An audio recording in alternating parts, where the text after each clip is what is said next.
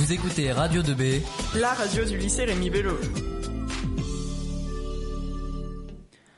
Bonjour à tous, nous allons parler de la charte de la laïcité, composée d'articles, mais nous allons nous intéresser à un de ces articles plus particulièrement.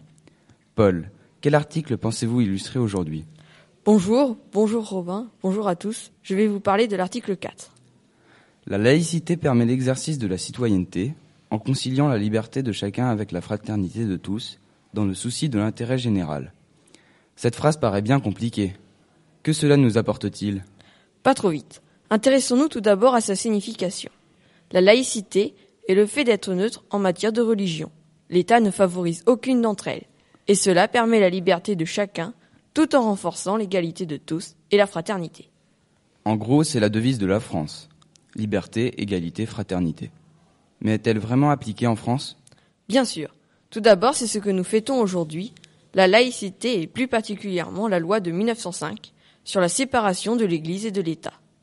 Ensuite, chers auditeurs, à chaque fois que vous rentrez au lycée, vous respectez la loi en enlevant tout signe distinct d'appartenance à une religion.